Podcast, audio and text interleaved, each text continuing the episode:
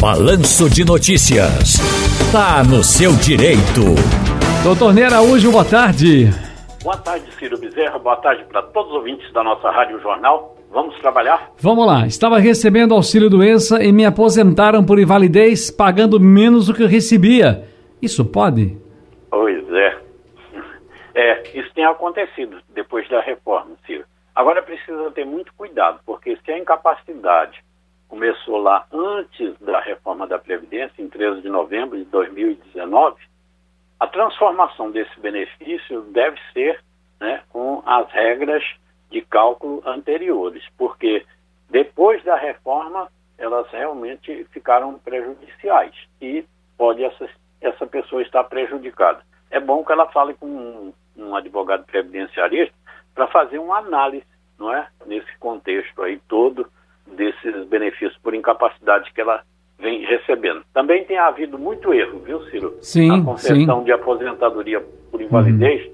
de, depois da reforma da Previdência. Inclusive já tem várias decisões aí mandando que aquelas aposentadorias por invalidez que foram concedidas com 60% tenham que ser concedidas realmente com 100%.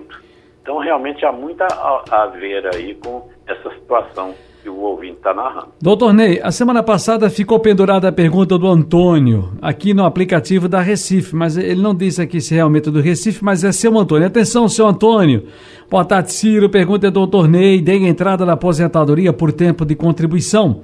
Chegou o primeiro pagamento, só que veio abaixo do meus, dos meus cálculos. O que devo fazer? Devo sacar ou deixar na conta e acionar a justiça? É bem parecido com esse anterior, não é? Não, Ciro, esse aí já tem Porque ele reclamava que era auxílio doença, foi aposentado por invalidez e foi recebendo menos. Esse aqui não disse que era assim, mas olha, aposentadoria, dei entrada na aposentadoria por tempo de contribuição. Chega ao primeiro pagamento, só que vem abaixo daquilo que eu calculei. Devo sacar ou, ou deixar na conta e acionar a justiça? Olha, na, na verdade, essa situação aí é diferente, porque são aquelas pessoas que dão entrada num pedido de aposentadoria sem ter certeza se realmente já tem direito de se aposentar ou sem saber qual é o valor que ela vai receber. Por isso que a gente fala muito, muito mesmo em planejamento previdenciário, que as pessoas devem fazer antes de se aposentar, 10, 15, 20 anos antes, para já fazer o, as contribuições certas, corretas, não é? e para que saiba também exatamente a hora que ele deve dar a entrada, que às vezes um dia pode fazer uma diferença grande do valor que ele vai receber. Certo. E já ter ideia de quanto é que ele vai receber. Porque as pessoas dizem, ah, eu vou receber 1.500. Sim, mas com base em que, que você está dizendo isso? Não é? Uhum. Qual é o suporte que você tem para dizer que vai receber 1.500, 2.000, 3.000, etc. Não, tem que ser pela fundamentação, tem que ser ali na planilha, tem que ser calculado, Ciro, para realmente a pessoa ter certeza. Eu recomendo que ele não receba. Vá imediatamente, procure um advogado previdenciarista, ele vai olhar o seu processo administrativo e vai lhe dizer se você deve ou não receber, se está correto ou não. Agora, doutor Ney, temos o Edson aqui no nosso WhatsApp. Oi, Edson, boa tarde. Boa tarde, Ciro Bezerra. Dá pra você fazer essa pergunta aí pro doutor Ney? Aqui eu pago um INSS normal, 133 reais. Eu queria saber se eu pagasse o de empresa, que custa 66 centavos, se a vantagem é a mesma do que o normal. Ok? Boa Doutor- tarde. Doutor Ney, É, entendi. Ele está pagando o 133,32, que é aquele plano simplificado. É benefício com valor de um salário mínimo. Aí ele pergunta se pode pagar como um MEI, que é 60 reais e 60 centavos.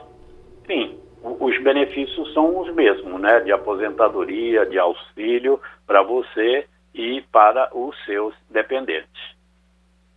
ok. Agora, doutor Ney, deixa eu trazer aqui outra também. Contribuir seja, como. só- Oi. Só, só um, um- um- reforçando, né?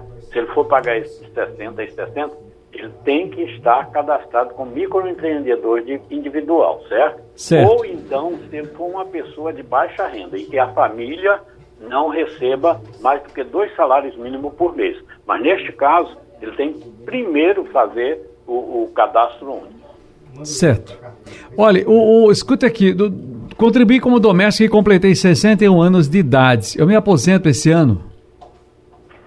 pode ser que se aposente. Bom, ela completou 61 anos agora, no mês de junho, ela vai poder se aposentar lá para dezembro, porque será quando ela completar 61 anos e meio, não é? Se ela completou lá em janeiro, 71 anos, se ela completou em, em janeiro deste ano, então ela já está é, podendo requerer a aposentadoria, né? Assim que completou 61 anos e meio, Ciro. Então precisa de ver o mês que ela completou 61 anos para fazer a conta dos mais seis meses para pedir a aposentadoria. Cabelo motorista, fala menino. Cabelo motorista do Curado 2. Doutor Ney, o 14 salário, tem alguma previsão para sair, doutor Ney? Eu quero saber do senhor. Obrigado. Eita, 14 salário tão esperado, né, Ciro? Isso é Verdade. 2020, ó, 2021, 2022, já há dois anos que roda esse 14 salário, né? Ainda não foi nem aprovado lá no Congresso Nacional e o presidente disse que se for aprovado, ele bota o pé em cima, que ele não tem dinheiro para pagar isso. Doutor Ney, muito obrigado, um grande abraço e até a próxima. Até a próxima.